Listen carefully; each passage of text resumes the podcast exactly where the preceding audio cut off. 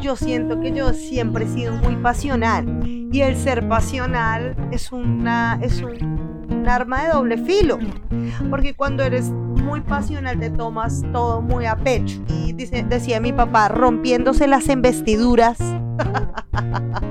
Eso se rompe las investiduras, decía.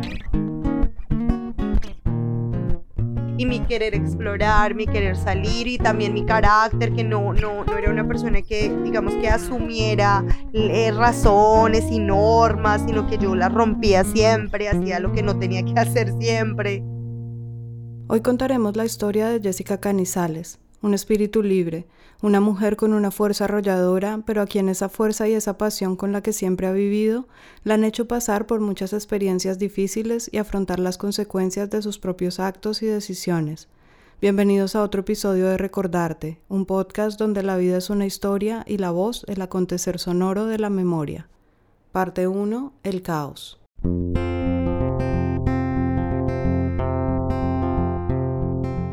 Lourdes Peñalosa es la mamá de Jessica y al nacer perdió a su propia madre. Creció a cargo de su abuela y de su tía, que intentaron darle todo el amor posible, pero que no pudieron nunca reemplazar el lugar de esa madre que dejó su vida en la sala de partos después de parirla. A los 15 años, ella misma fue madre de un niño. Quedó embarazada de su pareja, Oscar Canizales, que era por ese entonces también muy joven, pero que la apoyó desde el comienzo. Desafortunadamente para ellos, cuando el niño tenía aproximadamente dos meses de nacido, se enferma, al parecer de una gripe que se complica, y luego de una noche entre llantos y vómitos lo llevan al hospital y fallece de camino en los brazos de su padre.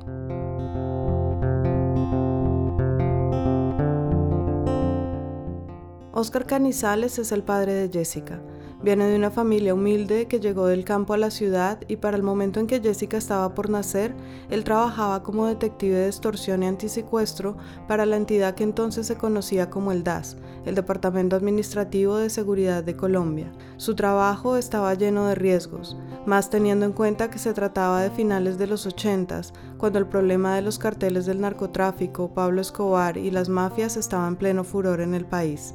Él le promete a Lourdes que cuando tengan su propio apartamento y su carro se casarán y se irán a vivir juntos, para entonces planear tener otro hijo y así lo hacen. Jessica nace el 12 de noviembre de 1989, 24 días antes de que estallara una bomba explosiva de grandes proporciones en el edificio que era la sede principal del DAS en Bogotá, precisamente el lugar donde trabajaba su padre por ese entonces. Él debía haber tenido vacaciones en julio de ese año, pero a la espera del nacimiento de su hija decide no tomarlas y solicitar que se las cambiaran para los meses de noviembre y diciembre, cuando esperaban que Lourdes diera luz. Eso lo salvó de estar en ese edificio, en ese día nefasto en que murieron 63 personas y en que quedaron heridas más de 600, muchas de ellas amigos y conocidos suyos. Desde entonces siempre se cuenta en la familia esa historia de cómo el nacimiento de Jessica salvó la vida de su padre. Siempre sentí desde chiquita, desde muy pequeña, la necesidad de ser libre.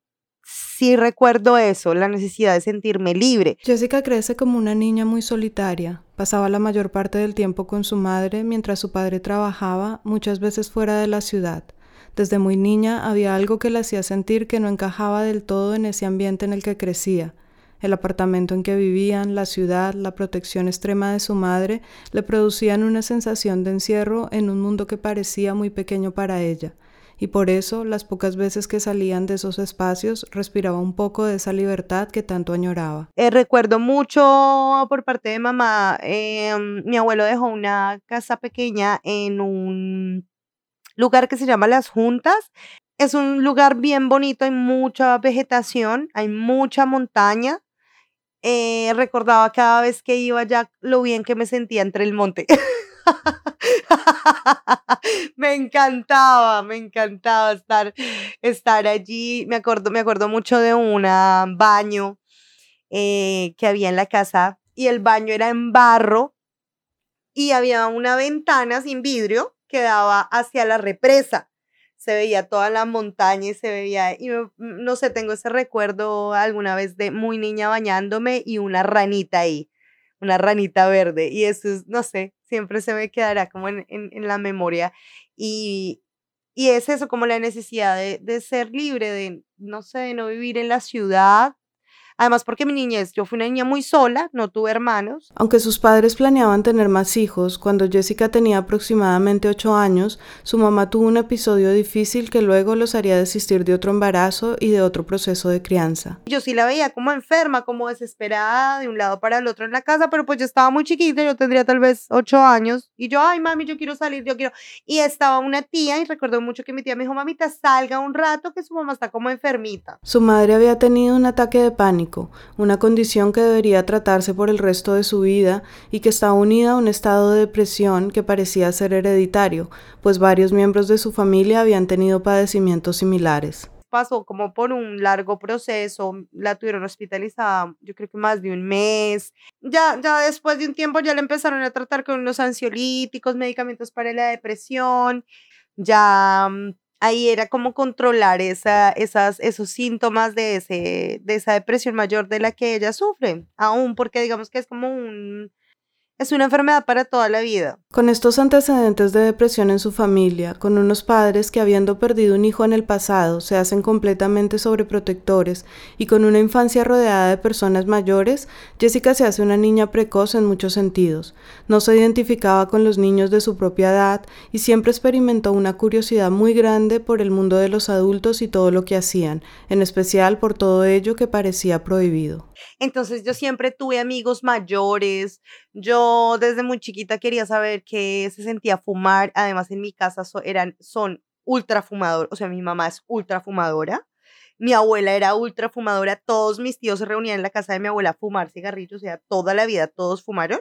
Entonces yo siempre crecí con el, con qué será fumar, por qué los adultos fuman, quiero fumar, o mm, la intriga de, de salir, de experimentar eh, con la marihuana o con, o con las drogas, ¿no? Creo que fue muy difícil por eso y mis papás sufrieron mucho, pobrecitos, ellos sufrieron bastante y también batallaron conmigo enormemente en su batallar. Creo que también, pues, tanto como ellos y, y, como yo cometimos errores. Cuando Jessica habla de que sus padres cometieron errores en su intento de educarla de la mejor manera, se refiere a que a los 13 años descubrieron que ella estaba fumando marihuana con sus amigos del barrio y preocupados por esta situación, sin saber muy bien qué hacer, decidieron llevarla a un lugar de rehabilitación llamado Fundación La Luz. Allí duró internada alrededor de seis meses, y siendo todavía una niña se vio expuesta a situaciones muy fuertes que incluso muchos adultos nunca han visto tan de cerca y no se podrían imaginar. No tenía yo que estar allá a los 13 años por, por fumar marihuana, pero estuve ahí con un montón de gente que sí estaba muy mal y yo era la más pequeña de todo ese mundo de gente. Entonces allí, allí yo me acuerdo mucho que había una chica por cocaína y la chica súper, hiper, mega operada y el esposo era un judío y entonces ella participaba de estas fiestas eh, súper excéntricas donde les pasaban la cocaína en los platos y la vieja se volvió adicta a la cocaína para no engordar. Bueno, estaba como el caso de ella. Otro caso que me marcó mucho, no me acuerdo el nombre de esa señora, pero era una señora muy linda. Ella era adicta al bazuco y tenía, no sé, 56 años, pero parecía tener 80. Era muy, o sea, su rostro completamente una viejita. En esos días que yo que ella estuvo ahí, le dieron como dos paros cardíacos. Yo creo que ella ya no vive porque ella estaba muy mal. Y ella me nos contó toda su historia cuando eh, tenía más o menos 17 años. Ella era de una mm, familia muy adinerada en Colombia. Y em, su esposo ya entra al modelaje y a, todo este tema cinematográfico de actores, de actrices. Y el esposo, que creo que es productor, eh, la mete a ella en el cuento de las drogas y ella termina eh, fumando bazuco toda su vida. Entonces ella me decía que llegaba, llegaba a tal punto su adicción que ella se iba a comer con las hijas y de pronto el esposo de una de sus hijas y ella no se bajaba al restaurante, ella se quedaba fumando bazuco en el carro. Era una cosa terrible. A pesar de haber visto estas realidades a una edad tan temprana, Jessica no recuerda esos meses como un episodio traumático en su vida. Para muchos pensar en un lugar así puede ser algo extremo, incluso como adultos, pero el espíritu de Jessica parece ver en cada episodio de la vida una aventura, fácil o difícil, dura o no, pero una experiencia que se vive y en la que ella misma se deja vivir. No recuerdo haberme sentido sola, incluso. No me acuerdo haberme sentido sola ni arrepentida, la verdad. Estaba como, como, bueno, pues vamos a conocer esto que está. y hasta estos personajes. Esa temporada en la fundación no cambió mucho su personalidad ni su rebeldía. Una vez salió, sus padres deciden que estudie en un colegio religioso dirigido por monjas, pero allí no dura mucho tampoco porque odiaba terriblemente el ambiente y sus normas. Así que en una salida pedagógica saca un cigarrillo y lo enciende en frente de sus compañeros y sus profesores escandalizándolos a todos. Y cuando la monja le reclama, Jessica le dice que si no le gusta la expulse del colegio, y así sucede. Por esta misma época, con 14 años, caminando por las calles de su barrio, conoce un chico que será una persona importante para ella. Yo era pequeña, yo tenía 14 años, pero yo aparentaba más. Yo le dije a él que tenía 17. Incluso mis papás lo conocieron, sabían que era mi novio. Y al poco tiempo de conocer a ese chico que se llama Damián, Jessica tiene que darle a su madre una noticia importante. Y yo me había quedado en casa y había hecho el arbolito de Navidad, como cosa muy rara. Entonces mi mamá llegó y me preguntó, uy, hija, ¿y eso? ¿Y ese arbolito de Navidad por qué está hecho? Y yo, no, a mí, no, por nada y yo estaba acostada, entonces ella entró y cerró la puerta. Se quedó mirando, me dijo, ¿qué le pasa? ¿Está bien? Le dije, sí, mami, es que te tengo que contar algo. Y se quedó mirando y me dijo, no, no me voy a decir nada. Está embarazada, ¿cierto? Le dije, sí, señor. Me dice, no vamos a armar un escándalo, déjeme que traigo un pollo asado, nos comemos el pollo y ahí sí lo hablamos. y así fue, entonces ya sacó el pollo y yo ya empecé a llorar y mi papá, ¿qué es lo que le pasa a Jessica? Que no sé qué. Entonces ya que está embarazada, no, terrible, se va de la casa. Entonces mi mamá me defendió, le dijo que no, que si él no se acordaba lo que le, les había pasado con el niño, que él no me iba a dejar, ella, que ella no me iba a dejar sola que se iba él o nos íbamos nosotras, pero que ella no iba a permitir que yo me fuera. Su madre la apoya decididamente, pero para su padre fue mucho más duro aceptar la situación. Creo que ahí se rompió algo entre mi papá y yo. En el momento en el que supo que yo estaba embarazada, fue todo un caos. Él no me habló durante los nueve meses del embarazo, él no me habló hasta el final casi. Y eso porque un día estaba yo acostada ya tenía pancita, pero pues yo era una niña, entonces eh, mi pancita era violeta, era muy pequeña. Entonces mi mamá le dice, mm, ay, tóquele la, la barriga a su hija, que Violeta hasta que se mueve y mi papá me tocó la barriga y le pegó un patadón como si quien dice, yo estoy aquí, me tienes que aceptar, ¿no? Entonces él se alteró así, saltó entonces, Lourdes, fumémonos un cigarrillo y se fueron para la cocina a fumarse en un cigarrillo. Su embarazo pasó así, con el apoyo de su madre y la actitud más lejana de su padre, cosa que solo cambiaría después de que él conociera a su nieta. Jessica dio a luz antes de cumplir los 15 años y durante los primeros dos años de su hija se dedicó completamente a cumplir con el rol tradicional de una madre, Seguía todavía en una relación con Damián, el padre de la bebé, y entró a estudiar en una institución que le permitiría terminar la secundaria en un tiempo más corto del normal. Iba a sus clases e inmediatamente volvía a casa a estar con la niña. Sin embargo, luego de esos dos años empezó para ella otra época de mucha contradicción y mucho cuestionamiento. Sentía que no podía vivir su juventud. Se enamoró de otro chico y terminó su relación con el papá de Violeta, y toda esa rebeldía volvió, causando que la relación con su mamá se deteriorara mucho y llevándola nuevamente a buscar otras experiencias y a cruzar muchos límites. Fue muy duro y empecé a refugiarme mucho en, en las drogas entonces, eh, fue una época donde me sentía bastante deprimida y escribía mucho. Fue una época donde pudo pasarme muchas cosas, estuve en lugares muy peligrosos y no me pasó nunca nada. Su impulsividad y ese ímpetu de libertad y rebeldía que siempre la han caracterizado se convirtieron en esta época en un arma de doble filo. Yo tuve una época donde consumía cocaína todos los días. Yo llegué a pesar unos 42 kilos en esa época. Y yo creo que eh, en, en mi casa todos sabían, pero era algo que nunca se hablaba, ¿no?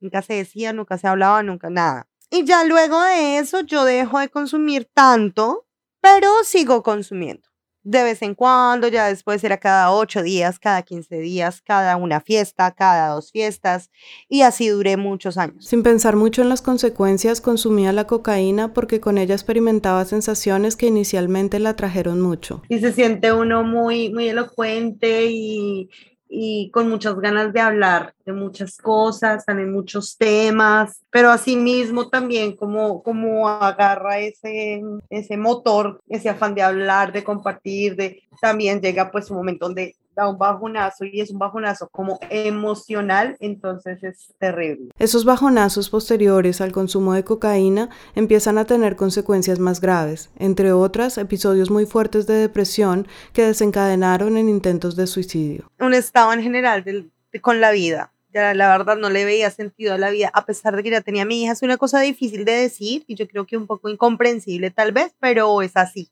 Eh, a pesar de que la tenía ella, a pesar de que tenía una linda familia, yo no quería vivir. ¿Por qué? No sé. No, no quería vivir. No quería más. No querer vivir más, como ella misma lo dice, es un estado imposible de comprender para el que lo mira desde afuera.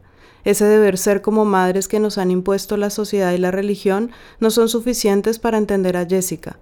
El instinto maternal y la incondicionalidad son moldes que no representan a todas las madres. Cada una es un universo, una personalidad específica, mujeres que son todas seres únicos y que no siempre están preparadas o que no eligieron en un momento dado asumir esa responsabilidad. Y Jessica es uno de esos casos. Simplemente ha sido la madre que la vida y sus propias circunstancias le han permitido. Yo afronté ese momento de mi vida y como todos los estados, como que dejé que, que pasara. Tampoco me enfrasqué mucho en el, o sea, en recriminarme, ni en victimizarme, ni en... Simplemente dejé que pasara que pasara el tiempo, que pasaran los pensamientos, que pasara el sentimiento, que pasara. Dejó que pasara y que fuera el tiempo la fuerza sanadora de todas esas heridas, pero como era inevitable, estos intentos de suicidio trajeron consigo experiencias difíciles, y es que, por ejemplo, ella tuvo que ser ingresada varias veces en clínicas psiquiátricas que le dejaron recuerdos muy duros.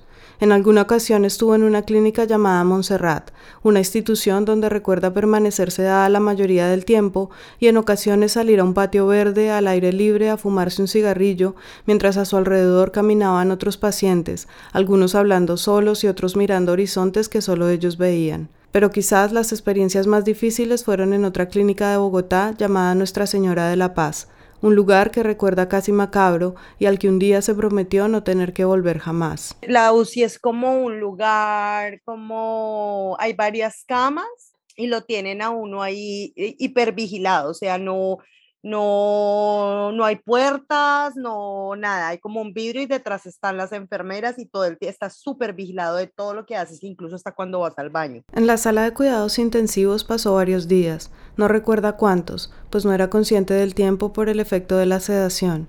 Solamente recuerda que el día en que los familiares podían visitar a los pacientes, ella le dijo a una enfermera que quería ver a su madre, y la enfermera le contestó que no era posible, así que Jessica se alteró fuertemente. Me alteré y yo llamé al médico y bueno, empecé como a pelear y llegaron dos enfermeros, de eso sí me acuerdo, y uno me puso una inyección en una pierna y el otro me puso otra inyección en otra pierna. Y ahí yo creo que perdí el conocimiento un día seguro, por ahí unos tres días. No tiene recuerdos claros, sino más bien este tipo de escenas en momentos diferentes de esas tres ocasiones en que la internaron, y entre esas escenas hubo otra en la que su padre la tuvo que sacar casi a la fuerza de ese lugar. Llegué otra vez a La Paz, me iban a dejar hospitalizada, que no, que me tenía que quedar, pero yo pues estaba tranquila estaba en una crisis de ansiedad, pero pues estaba tranquila, que me tenía que quedar y yo no, pero yo aquí tuve una muy mala experiencia, yo aquí no quiero estar, eh, y en esas, no, que es por su bien, y mi, mi, papá y mi mamá que era por mi bien, entonces yo dije como, bueno, está bien. Jessica acepta quedarse y le pide a su padre que le compre y le traiga productos de aseo personal para su estadía.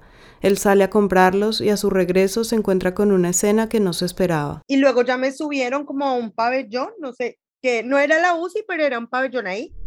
Las camas vomitadas, eh, todo era precario, eh, chicas amarradas, no, horrible, horrible. Yo le dije, ay, había una enfermera, yo ven, yo, yo no me quiero quedar acá, no, no, se tiene que quedar, o sea, eh, no sé, como contra, contra todo, vulneran los derechos de uno de todas las formas y de no solo de uno, pues de, todo, de todas las personas que están allí. Y en esas mi papá llegó, entonces cuando yo lo vi, yo estaba pendiente de que él llegara, eh, yo vi que él ya le iba a entregar a un enfermero y yo, ven, discúlpame un, un momento, déjame hablar con mi papá y el enfermero me empujó Me dijo, no me empujó, me tiró, marica. Y mi papá se le emberracó al tipo, lo trató súper mal. Dijo, ¿usted qué le pasa? Mi hija no la toca. O sea, ya también como que en ese momento se dio cuenta cómo era el tema ahí y me la llevo y no se la puede llevar y no me la puedo llevar. ¿Por qué no me la puedo llevar si es que es mi hija? O sea, ¿cómo así? Entonces, no, y ya dijo, ya mismo, ya hacemos todos los papeles, la sacamos de acá, ya. Y esa fue como la última experiencia que yo tuve allá. Y ya nunca más. Afortunadamente, después de esta ocasión, nunca más ha tenido que pasar por una experiencia de este tipo ni por otro lugar así. Sin embargo, sus problemas no se habían solucionado, su adicción a la droga seguía allí y la cocaína y el alcohol la llevaron a estados y situaciones complicadas. Una de esas situaciones se dio poco tiempo antes de terminar la secundaria, y ella la recuerda como un momento en que de alguna manera tocó fondo, y sucedió mientras intentaba comprar cocaína en uno de los barrios más peligrosos de Bogotá donde se expendían todo tipo de drogas. Eran como casetas y habían sofás donde la gente se podía sentar a consumir cualquier tipo de sustancia, droga. Y en la parte de afuera de la caseta había una chaza como las chazas en las esquinas de los barrios de Bogotá que venden dulces y venden minutos a celular. Eso, habían chazas, pero esas chazas solo vendían marihuana y vendían eh, alcohol. Y recuerdo mucho, había una señora mm, ahí en esa chaza eh, ofreciendo la marihuana, el alcohol, los cueros, todos los papeles. Y estaba con un bebé en brazos y una niña de cinco años, le pongo yo, una niña hermosa, era pecosita, ojiverde, muy linda. Y esa señora trataba muy mal a esa niña. Oiga, perra hijo de puta, venga para acá. Y, y me acuerdo que se le, se le voló a ella como el parasol y la trató tan mal. Y recoja eso, es que no sirve para nada. O sea, un maltrato, un maltrato terrible. Tanto fue así que habían unos tipos ahí fumando bazuco, eh, habitantes de calle, que le reclamaron a la vieja porque estaba tratando así a la niña. Entonces pensé yo en el futuro de esa niña, pensé en muchas cosas, allá veía, se veían cosas terribles y eso, uy, eso yo creo que me costó mucho, me costó mucho como, como que me hizo un flashback de, uy, fue pucha, ¿en dónde estoy metido? Ese momento le abrió los ojos a una realidad que estaba tocando y que podía hacerle mucho daño. Vi como hasta qué punto llega pues la maldad del ser humano, marica y como la bajeza y como la pobreza, y, pero no es la pobreza, la pobreza de espíritu, ¿sí? Es como eh, darme cuenta que también era yo una niña muy privilegiada y estaba en un lugar donde no tenía que estar. Es también como cuando uno empieza en la vida a, mm, a, distinguir el bien del mal. Dejó de arriesgarse de la forma en que lo hacía en esos lugares, pero no dejó de consumir drogas ni de tener comportamientos impulsivos y autodestructivos. Una vez terminó su escuela secundaria, Jessica entró a estudiar Derecho, pero poco después, en medio de peleas constantes con su madre y de conflictos interiores, decidió abandonar la universidad e irse a vivir con un novio que conoció por ese tiempo y con el que no tenía las mejores condiciones de vida. Que las drogas también y, el alcohol sobre todo me hacían llegar como a, ese punto, ¿no? Eh, momentos donde como que perdía de alguna manera la razón y me ponía mala copa o muy agresiva. Entonces sí, pasé por muchos momentos así donde me agredí, agredí a otros, a los, los exnovios, peleas de manos. Jessica llevaba meses viviendo con ese novio de aquel tiempo, en condiciones precarias, sin dinero para ir a estudiar y comiendo todos los días solamente una hamburguesa muy barata que vendían en la calle. Así pasó un tiempo, pero en algún momento, cansada de esa situación y extrañando a su familia, decidió volver a casa de sus padres y de alguna manera, aunque no hubo un cambio radical en ella, sí se dio la oportunidad de pausar y de cerrar ciclos. Con el tiempo vuelve a estudiar, ya no derecho, sino comunicación social y periodismo, y esta vez se dedicó a su carrera y la terminó sin contratiempos. Una vez graduada, trabajó por un tiempo corto como profesora de arte y cultura, y al terminar ese trabajo, en un momento de incertidumbre, decide hacer un viaje. Yo hago un viaje a Santa Marta. Yo hago un viaje a Santa Marta eh, hacer un trabajo con una, con una amiga que es Hare Krishna, ella estaba viendo donde los Hare Krishna, y ella rescata animalitos, entonces eh, nos fuimos en esa época a dejarnos animales en Santa Marta. Jessica viaja, pasa varios días allí cerca del mar, entre la naturaleza, trabajando con perros rescatados y pensando. Ese viaje a mí me abrió mucho los ojos, pues respecto a mi vida y a, a como como que ya sentí como que me estaba dejando cosas y tenía que empezar otras y el viaje. Ahí ya empecé a sentir que realmente a mí me gustaba era vivir al lado del mar, que a mí no me gustan las ciudades empecé a sentir que tenía que estar con en, dentro de la naturaleza y tenía que ser algo que me gustara. El viaje termina y en ese momento no encuentra la forma de seguir su sueño de vivir cerca al mar y lejos de las grandes ciudades, pero sí se va de Bogotá para un pueblo muy cercano llamado Funza. Allí empieza a trabajar muy entregada en temas de derechos humanos y causas sociales. Se convierte en la presidenta de la Plataforma de Juventudes del Pueblo, luego es elegida como consejera municipal y más adelante forma una sociedad con dos amigas, una socióloga y otra artesana, y entre las tres crean la fundación llamada Mujeres con los pies en la tierra, dedicada a trabajar con mujeres campesinas en temas de soberanía alimentaria, violencia doméstica y comunicaciones.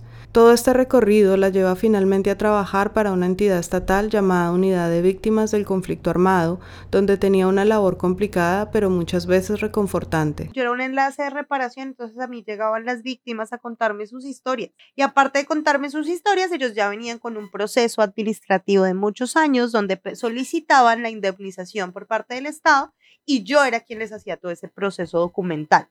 Entonces, fue encontrarme con muchas voces, historias, narraciones duras, eh, historias muy tremendas de la guerra en el país, eh, masacres, torturas, muertes.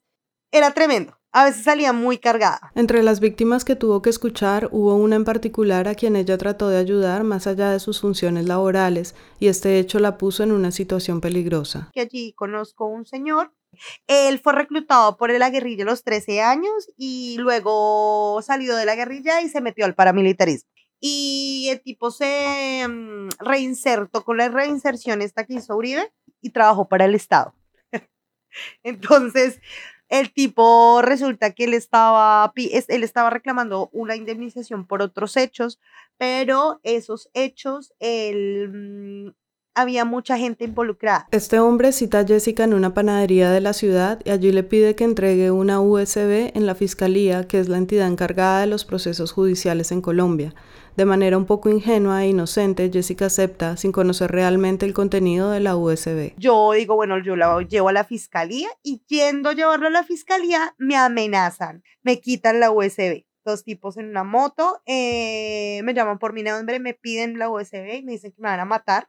Yo les entrego la USB, no voy a la fiscalía, hablo con mi jefe inmediata y de ahí me empiezan a desplazar. Su jefe decide que por su seguridad es mejor desplazarla del centro en que trabajaba a otra localidad. Claro, mi jefe me, pues me regañó porque no nos avisaste también primero a nosotros, eso no se puede hacer, tú no te puedes involucrar así porque está a correr riesgo tu familia, tú, tu, tu hija, tú, tus papás, bueno, Además de este incidente que ya la tenía bastante nerviosa y por eso mismo muy dudosa de querer seguir en ese trabajo, la transición de gobierno trajo cambios que empeoraron la situación en términos de condiciones laborales, así que decidió buscar un nuevo empleo. Empezó entonces como encargada de comunicaciones en una organización llamada Mesa por la Salud y la Vida de las Mujeres, que luchaba por la despenalización del aborto en Colombia. Aunque esta entidad no estaba directamente relacionada con el conflicto armado, sí se oponía a las ideas de grupos violentos de ultraderecha y narcoparamilitares, entre ellos el denominado Águilas Negras, de quienes al poco tiempo llegó un panfleto a su casa amenazándola nuevamente, así que su empleo allí tampoco duró aunque le gustaba mucho el trabajo comunitario y las causas sociales y todo lo que había hecho en esos últimos años, algo en ella se sentía incompleto. A mí me encanta el trabajo con la gente, me, encanta el trabajo comunitario y se hizo mucho en respecto a eso, pero yo no era feliz. Yo me sentía que mi Bogotá no me llenaba, no me gustaba, no me nada, nada, no. No me sentía me sentía feliz. Y por eso luego tomo la decisión de irme. Por alguna razón, y a pesar de que era su ciudad natal, Bogotá no era su casa tal vez por ese mismo impulso que sintió desde pequeña de estar en espacios fuera de la ciudad, cerca de la naturaleza, por ese amor hacia el mar que descubrió en Santa Marta y por su sensación presente de estar en un lugar y con un trabajo que no la hacían del todo feliz y que además la ponían en peligro a ella y a su familia, Jessica toma una decisión. Ya decido ya irme de, de Colombia y decido irme a Ecuador. En Ecuador empieza una nueva historia para Jessica, otras aventuras, otras formas de ver el mundo y de verse a sí misma. momento, eh, digamos, clave para mí de, de un cambio así como muy, muy fuerte en mi vida es cuando llego a Ecuador. Era yo conmigo misma y o moría o vivía. Parte 2. La búsqueda. ¿Y por qué Ecuador? Porque eh, sentí que era un país em, que estaba muy cerca a mi casa. es un país que está dolarizado. Su sistema económico es a través del dólar. Y pues, como todos sabemos, el peso colombiano está completamente devaluado. Para mí también era eh, importante. O que, o que pensamos todos los que salimos de Colombia, pues tener una mejor vida, tener calidad de vida por lo menos. Así que em, me reúno con una amiga y una amiga es la que me dice, Jessy, Ecuador está lindo para que te vayas, a ti te iría muy bien, porque aparte de mi profesión, a mí siempre me ha gustado el comercio, toda la vida, me ha gustado las ventas. Su amiga se llama Ana María Triana y tenía que viajar muy pronto al Ecuador, así que decidieron viajar juntas. El plan era llegar inicialmente a Quito y quedarse una noche con ella para luego seguir su viaje sola hacia la costa de ese país. Entonces dijimos, pues viajemos las dos, pero yo sigo para, para la costa porque esa es otra cosa. Yo amo el mar, entonces mis pies perseguirán el mar hasta el día que yo me muera. Y yo, yo siempre, yo no me sentía feliz en Bogotá. Y las pocas veces que tuve experiencias de viajar, de estar como en sintonía con, con la arena, el mar, yo no, a mí me encantaba. Entonces yo dije, no, pues qué chévere tener también esa experiencia. Y pues la verdad era algo como muy, había mucha incertidumbre. Realmente yo no sabía qué iba a pasar pero mi intuición me decía que era por ahí. Esa voz interna que nos jala y parece querer llevarnos a lugares que ni siquiera hemos contemplado racionalmente fue la voz que impulsó a Jessica a dar este paso. Todos tenemos esa voz, a todos la intuición nos ha propuesto alguna vez una locura. La diferencia está en que no todos tenemos el valor de seguirla y asumir los riesgos. Quería llegar a ser un voluntariado, ir mirando qué podía hacer en la playa. Ese era mi pensado. No sé por qué, pero ese era mi pensado. Eh, yo efectivamente llamo, empiezo a conseguir, ta, ta, ta, llamé a un lugar, a un, host, a un hostel en Salinas, en Ecuador. Eh, súper queridos, unos chicos argentinos, eran los que administraban el lugar y me dijeron como, si te quieres venir ya, puedes venirte ya. O sea, eh, me salió, el viaje me salió de una. Con el hospedaje y el voluntariado asegurados en ese hostal de Salinas, Ecuador, Jessica emprende el viaje y pasa una noche con su amiga en Quito, como lo habían acordado, para luego viajar sola a su destino cercano al mar. Al llegar allá se encontró con un lugar muy bello en la península del Ecuador, un lugar muy turístico al que llaman el Miami ecuatoriano.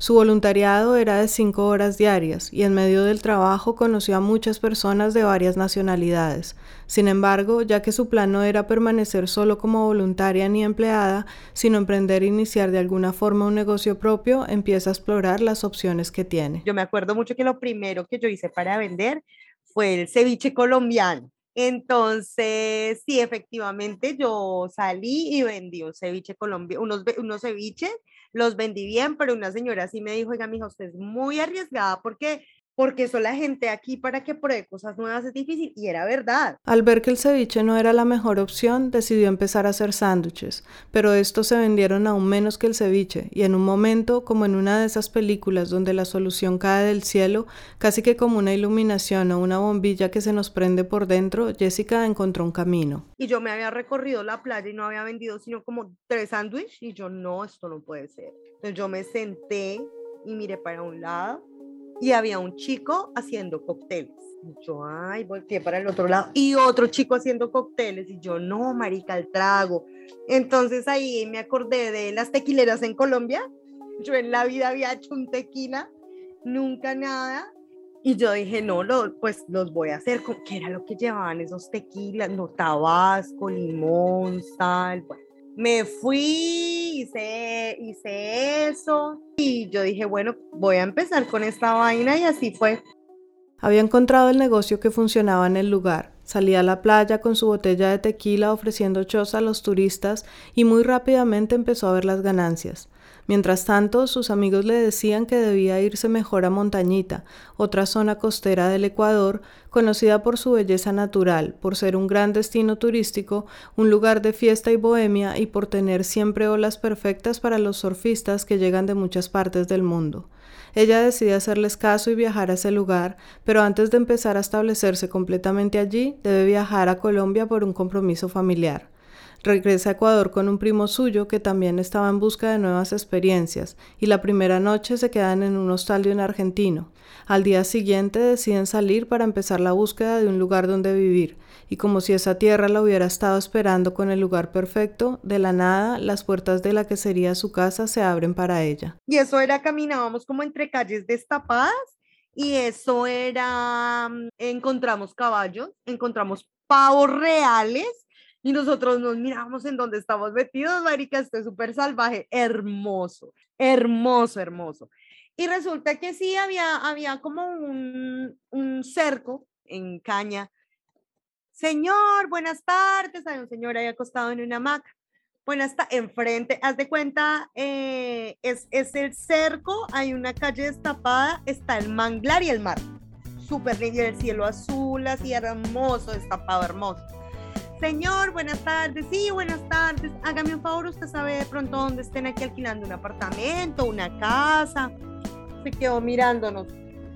A mí me van a desocupar en dos días, mañana. Me van a desocupar un apartamento que tengo ahí arriba.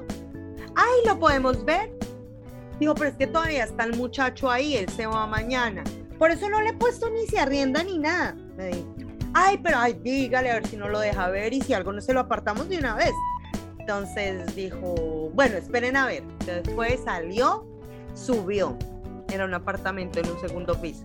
Entonces, sí, claro, sí, que sigan. No, eso era el, el apartamento, o sea, el chico que vivía ahí era el típico surfista que iba seguro. Él decía que era como ganadero, los papás eran ganaderos de Guayaquil.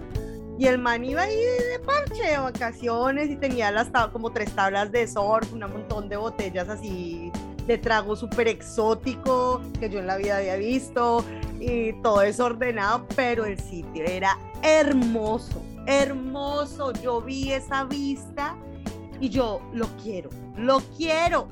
¿Cuánto vale? Afortunadamente para Jessica, la vivienda es muy económica en esa zona y por 250 dólares tomó el apartamento sin pensarlo. Se pasaron a vivir allí al día siguiente y ella empezó a trabajar vendiendo licores en la playa. Para este momento era enero del 2020, y así pasaron los primeros meses, hasta que llegó la pandemia, su primo decide irse a vivir a un hostal porque no soportaba el encierro y la soledad, y ella se queda sola en el apartamento. Con el confinamiento la vida de Jessica cambió en muchos sentidos. Esa sensación de soledad que ya trae consigo estar lejos de la familia se hizo mucho más profunda. Llegó la pandemia y ahí ya es cuando mi primo se va, él se va, se va a vivir a un hostal y yo me quedo en ese apartamento sola, íngrimamente sola. Y ahí es cuando ya llega ese punto de quiebre y ese, como esa reflexión misma de, ¿para qué estoy acá? ¿Qué voy a hacer? ¿Cómo lo voy a hacer? Que tengo que parar en estas cosas, eh, tengo que seguir en estas otras, cómo voy a llevar mi vida de ahora en adelante. Eran muchas las preguntas que se reunían y se acumulaban. La pandemia, el aislamiento, la soledad, fue para muchos ese espacio en que la vida nos paró y de una forma u otra nos forzó a pensarnos realmente, a enfrentar nuestros demonios, a mirarnos hacia adentro, y fue eso precisamente lo que le pasó a Jessica. Afortunadamente para ella, la vida le había traído por esos días una compañía que la sostuvo y que le ayudó a transitar esos momentos. Afortunadamente yo había mm, adoptado a mi perrita eh, no, y Kirara fue todo. O sea, ella no, Kirara fue mi vida, mi sol, mi entretenimiento, mi cariño, mi, yo todo por ella. Jessica sobrevive económicamente desde marzo hasta junio del 2020 gracias a algunos ahorros que le quedaban. También pidió ayuda al consulado de Colombia que le envió durante unos meses 80 dólares mensuales, y la tierra misma y los frutos que crecían por las calles le dieron muchas veces de comer. Y con esas condiciones afuera, en su interior empieza a atravesar su propia crisis, encerrada en ese lugar que tanto la enamoró y acompañada de Kirara, su perrita adoptada. Yo recuerdo mucho una vez de, de esas de que yo estaba bien deprimida y salí a la playa y eh, yo tenía enfrente el manglar y en el manglar había un camino para, para, para llegar a la playa. Entonces me fui caminando y cuando uno llegaba a la playa había como verdolaga, la matita esta que se hace enredadera en la arena y hay una, hay, es muy característico de ese lugar, e, es un pedazo donde eh, la verdolaga hace como un vientre, Mari. Es como hace una ruedita. Yo me senté ahí y había una muchacha compartiendo con una niña. ¿Y cómo me trajo a mí eso de nostalgia? No sé por qué. Yo me senté ahí, yo las miraba y me traía, me trajo tanta nostalgia ese momento de verla a ella con la niña y viendo el atardecer y yo ahí, ay no, una cosa loca. Lo único que hizo Jessica fue observar y permitirse sentir esa nostalgia que la imagen de una mujer y una niña le producían. Tal vez estaba viendo a sí misma, a la niña que fue y a la mujer que era ahora. Ese día también yo como que me quedé dormida ahí y sentí como que, como que me, la, la tierra me aceptó, el lugar me aceptó. Yo sentí eso, como, como si yo hubiera estado en el vientre de, la arena, de la tierra, del mar del sitio, marica, es que ese sitio, yo sigo insistiendo, yo no sé mucho, pero yo en mi intuir, en mi intuición, yo siento que ese sitio es mágico. Es mágico. Ese vientre que la aceptaba, esa nostalgia al ver la niña jugando con su madre, todo lo que sintió significó para ella de alguna forma un renacimiento. Sintió que algo volvió a empezar y que en ese inicio muchas cosas de ella misma y de la forma en que había llevado su vida hasta ese momento tenían que cambiar. También hubo muchas personas involucradas en esa transformación durante esta etapa de su vida. Para Jessica ha sido claro que el mayor apoyo en este proceso de reconciliación consigo misma ha venido de múltiples mujeres que se han encontrado en su camino. Conocí amigas que tengo hasta ahora, que estaban igual que yo, pasando por esos mismos procesos, que nos acompañamos, nos velamos, eh, nos pasaban cosas mágicas, cosas raras. Y esas cosas mágicas que le pasaban para ella estaban conectadas directamente con Montañita, con la presencia femenina y con los animales, en particular con los perros. Como un día, no sé, fui a la tienda, se me pegó un perrito y resulta que el perrito terminó en la casa porque, pero ¿de dónde es ese perrito? Y Kirara, que era tan, tan fuerte y tan esto, le cedió la cama al perrito y todas como, bueno, le cedió la cama al perrito, qué rato. Y al otro día el perrito a las 7 de la mañana, como quien dice, sáquenme a ver que yo quiero irme para mi casa, ¿no? Bueno, vamos a ver dónde es que es su casa. Entonces el perrito se metía a una casa, a la otra. Buenas, aquí ve este perrito. No, no, aquí no hay este perrito. Este perrito se metía a todo la... Y el perrito se terminó metiendo a una casa y salió un muchacho. Muchacho, no, ese perrito no es de acá. Dijo, pero, pero yo tengo unas huertas acá, nosotros trabajamos con huertas, con un proyecto que se llama Huertas Orgánicas Familiares. Por si cualquier día quieres venir a aprender de cómo de, la siembra, de la semilla, bienvenidos, bienvenida. Y yo, hay muchas gracias y me dejó entrar y no, marica, un paraíso, un jardín la cosa divina. Los dueños de la huerta dirigían un proyecto llamado Pura Hoja y trabajaban con temas ecológicos de cultura, de arte y de infancia.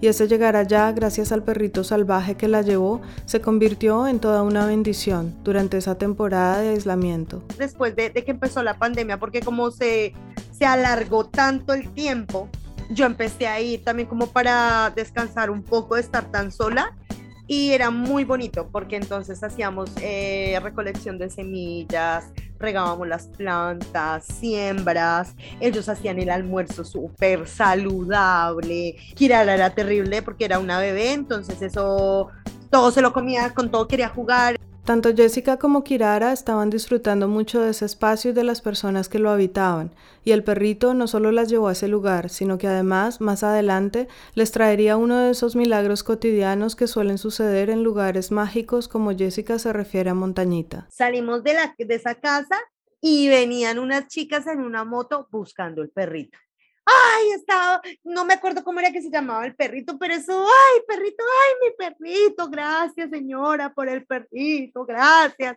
Se fue toda la noche y es que él lo rescatamos de Guayaquil y él no sabe, ay, pero eso era una lindura de perro. Y mira cómo es la vida. Después, eso fue como dos meses después, a mi, a Kirara la cogió un carro en el pueblo. Y yo quedé con Kirara, yo parecía una loca marica, porque afortunadamente eh, ella pudo salir, pero el, el, carro le cogió las paticas de atrás. Entonces ella quedó llena de sangre y salió, pero no, yo estaba como loca, marica, yo tenía ese día, yo había ido a sortear, tenía la tabla de surf, tenía una maleta, estaba súper encartada, yo boté todo y cogí a la perrita, yo no sabía qué hacer y aparecieron ellas las mamás del perrito. ¿Qué te pasó? No, me cogió el carro. Camina, súbete al carro. ¿A dónde te llevamos? Te llevamos a un veterinario, tal, no sé qué. Mira cómo es la vida. Kirara se salvó e incluso se recuperó mucho antes de lo que el veterinario diagnosticaba. A los tres días, aún con sus patas heridas, ya estaba caminando por la playa. Entre el trabajo en la huerta, los cuidados que le daba a su perra y a otros animales que fue adoptando con el paso de los días, perros y gatos que llegaban a comer a su casa y después seguían su vida vagamunda por las calles del pueblo y el manglar, Jessica pasó esos meses de aislamiento y todo ese proceso interior y si se quiere más espiritual. Pero luego vino también un hacerse consciente de los problemas que la habían perseguido toda su vida y aceptarlos.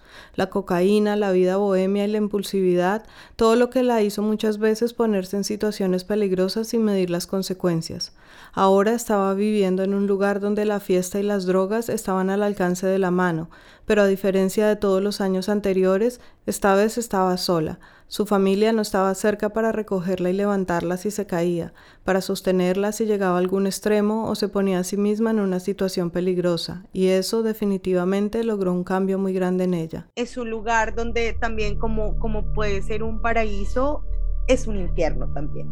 Hay mucha droga, hay mucha pesadez, hay mucha fiesta, entonces, sí, como te digo, si uno más como mujer no vives en ese, en ese lugar desde el autocuidado, perdiste. perdiste. Tuve amigas que las violaron, les hicieron, eh, las drogaron. Esos casos allá son del pan de cada día. O sea, aquí se me va la mano en algo y nadie, nadie va a bailar por mí, marica, estoy sola.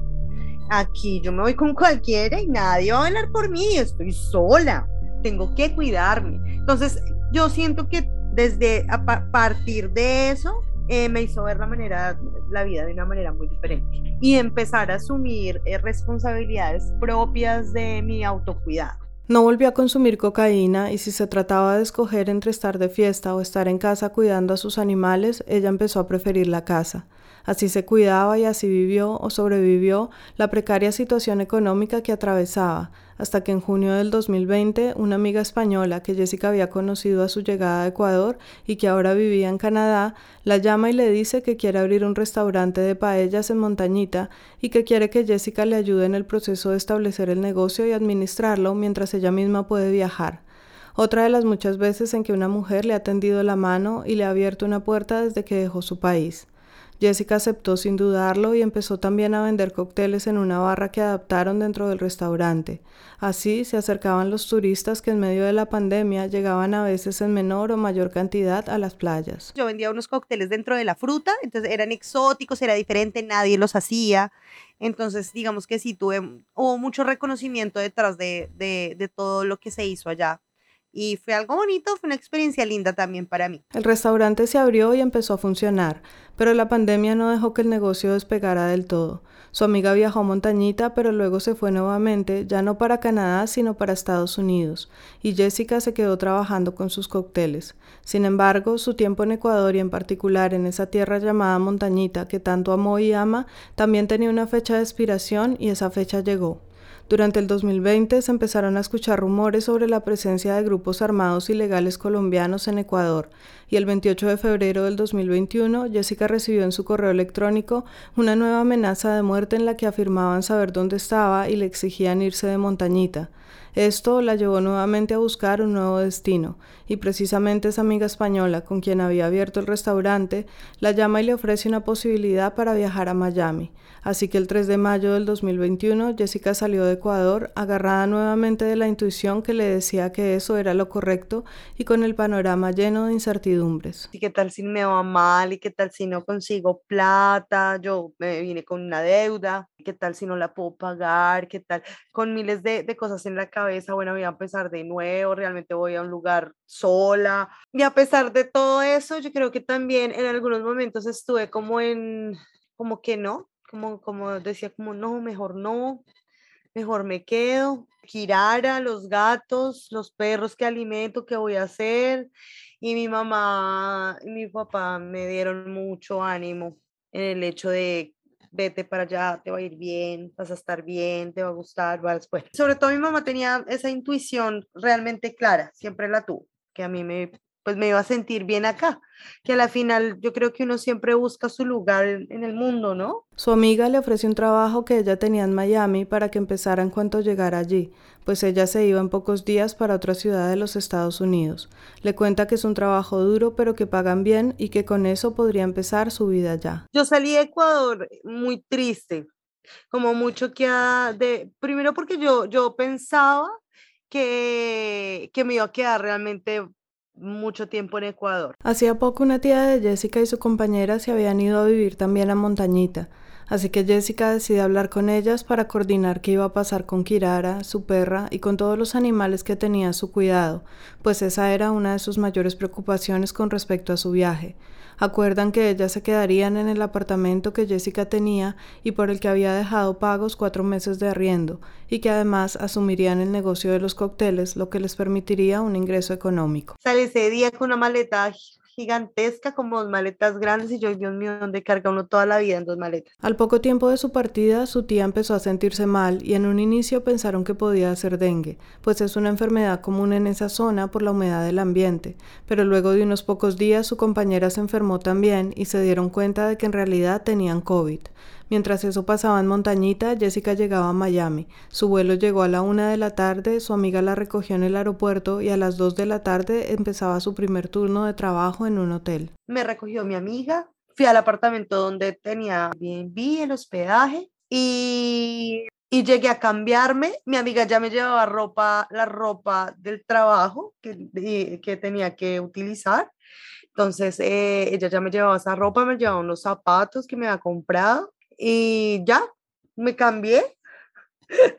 me cambié y me fui a trabajar. El trabajo era pesado, pues se trataba de hacer las labores de limpieza en el spa de un hotel, así que para Jessica fue un cambio muy grande, repentino y no necesariamente fácil. Otra vez retroceder a, a, un horario, a tener que seguir el jefe, a que hay que, que hacer lo que haya que hacer y llegar a limpiar. Fueron días difíciles, no solo por el trabajo tan diferente a lo que venía haciendo, sino porque además estaba angustiada por la salud de su tía y por todo lo que había dejado atrás. Fue muy duro, fue muy duro, fue muy duro para mí y no sabían qué hacer porque no me sentía contenta del todo en, lo que estaba haciendo, además porque pensaban que Irara, pensaban que mi tía estaba mal y yo sirviéndole a esta gente que se hospedaba ahí, que era gente pues eh, realmente privilegiada, con sus perros en la piscina desnudos casi, y yo,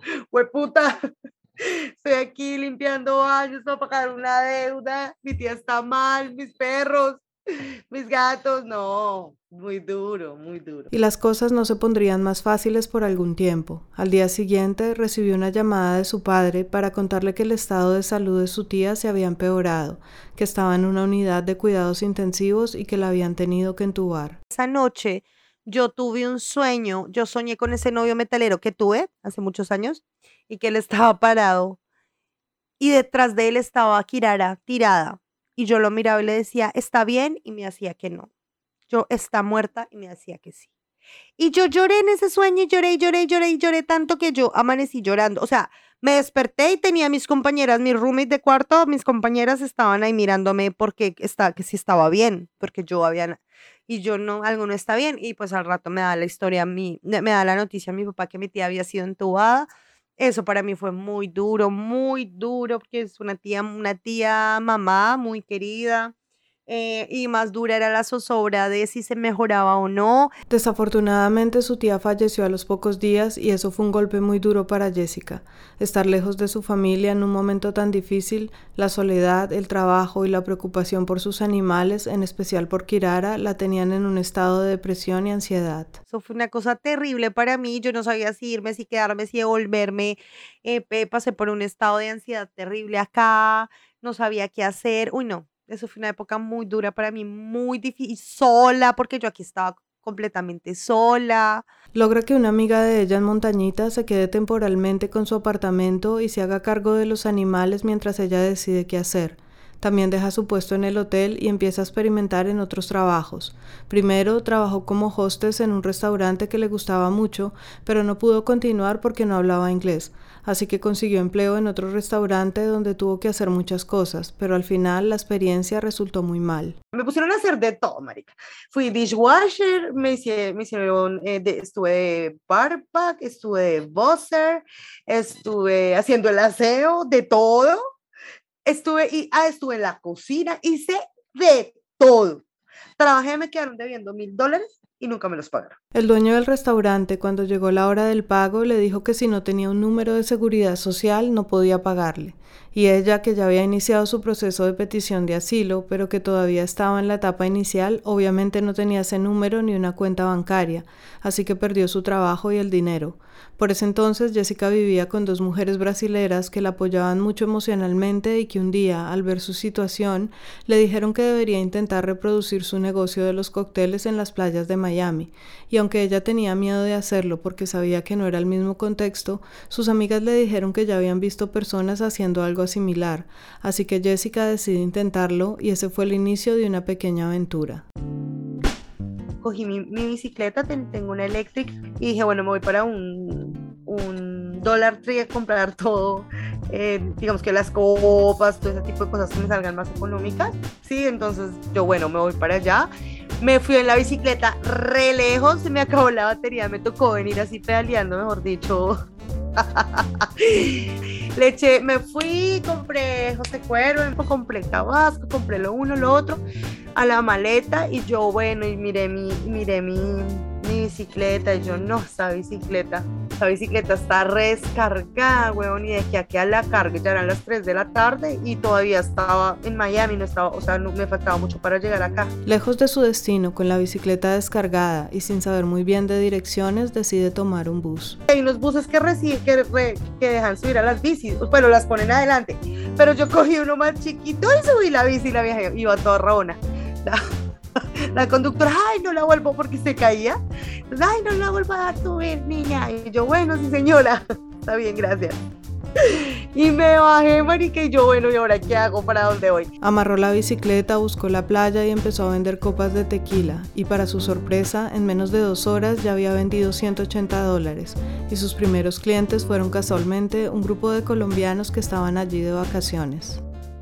Entonces ya me, ya me pegaba ya las caminadas todos los fines de semana, me venía, trabajaba. Ya entré a trabajar a otro lugar con una chica en Miami, de lunes a jueves, arreglando apartamentos. Y era muy chévere porque en verdad iba solo a la bodega por las, eh, las cosas de, limpieza y luego me iba sola, y pues solo hacían bici. Me iba sola para, para el, el apartamento que tenía que limpiar, lo limpiaba eh, pero era como que tú lo limpiabas a tu ritmo, a tu tiempo, y cuando acabes te vas y te pagan lo mismo. Así pasa un tiempo trabajando entre semana en la limpieza de apartamentos y los fines de semana en la playa con el tequila, pero los traslados empiezan a ser desgastantes y el clima lluvioso hace peligroso el transporte en bicicleta.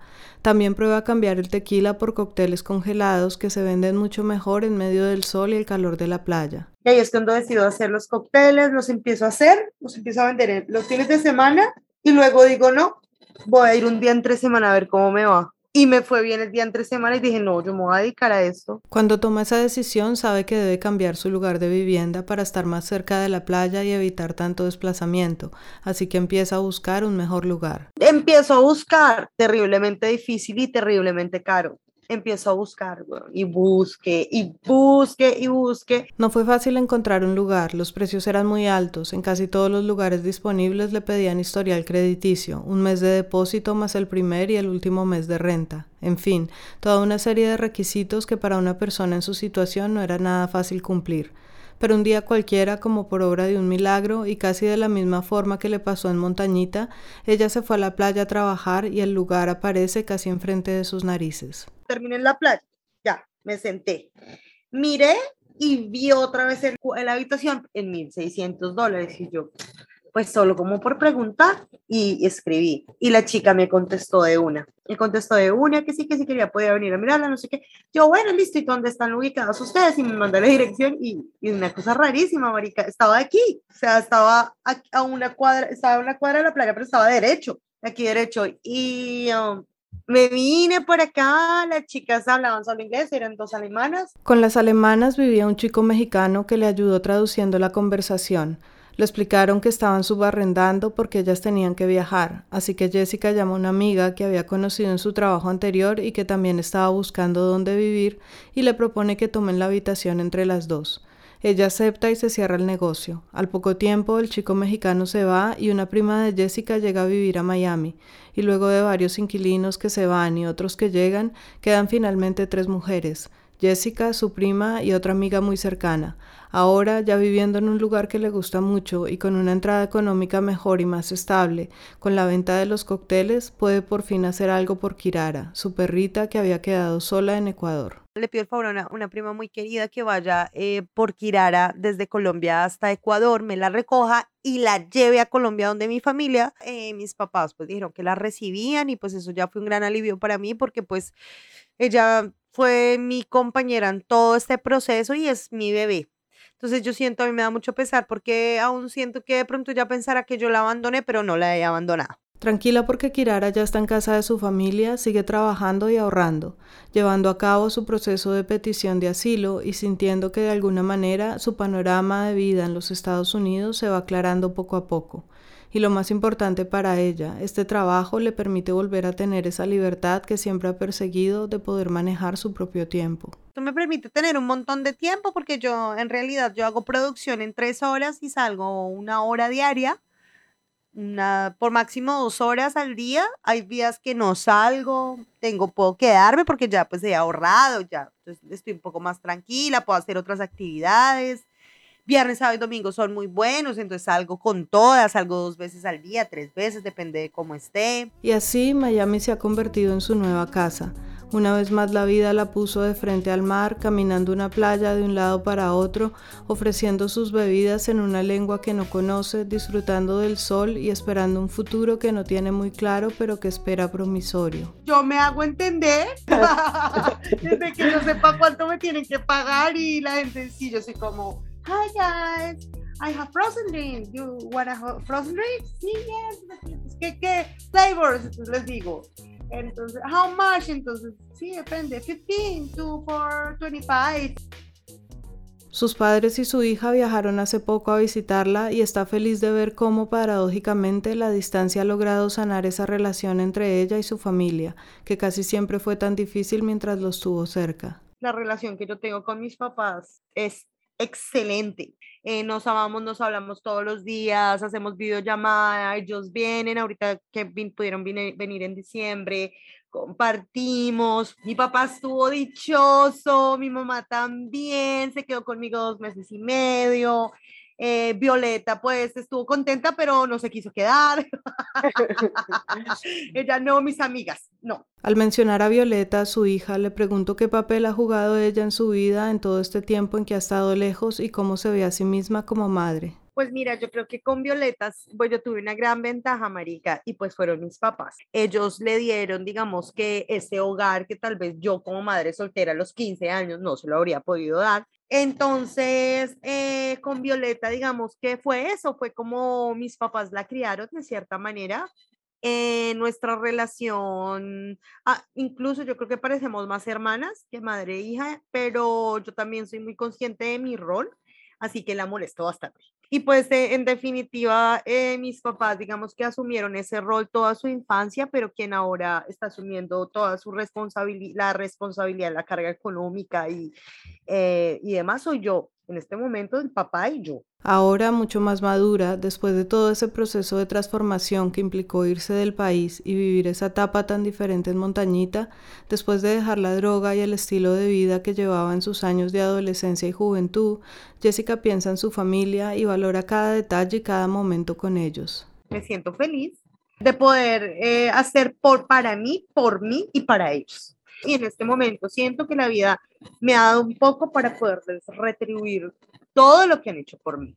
y, eso me hace muy feliz. Y a ellos los hace muy felices también. Jessica está hoy en un momento en que su vida se siente plena. Ha llegado a este punto no solamente alimentándose de sus experiencias, sino que también cree que los libros, la música y la escritura, que han sido siempre parte de lo que es, la han ayudado a encontrar su camino.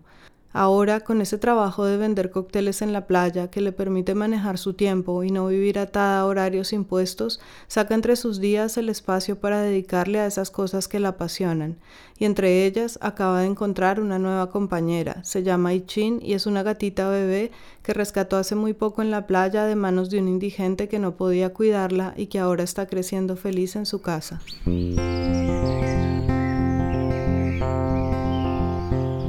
Finalmente le preguntó a Jessica qué le diría la mujer que es hoy en día a esa niña que apenas empezando a vivir decidió tres veces intentar quitarse la vida. Que la vida es para vivirla, pa. Que la vida es para vivirla y que los estados no son permanentes. Que vivimos en un mundo de cambio y transformación continua. Y todo en la vida es transitorio todos los dolores son transitorios, todas las felicidades son transitorias, todas las alegrías, todas las derrotas. Hay que vivir.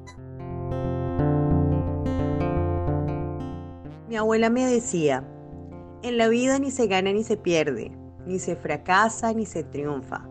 En la vida se aprende, se crece, se descubre, se escribe, se borra y se reescribe otra vez. Se hila, se deshila y se vuelve a hilar el día que comprendí que lo único que me voy a llevar es lo que vivo, empecé a vivir lo que me quiero llevar. Poesía purepecha, México Teajuy.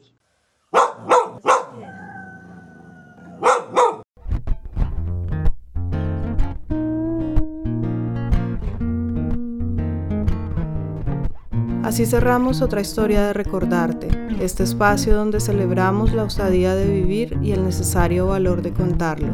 La producción es de Paola Cadena, la edición de Nidia Herrera y la música original es de Mike Forrestel. Gracias por escucharnos y no olviden darle like al botón de seguir en Spotify, Apple Podcast, Google Podcast o en su aplicación favorita para escuchar podcast. Hasta la próxima.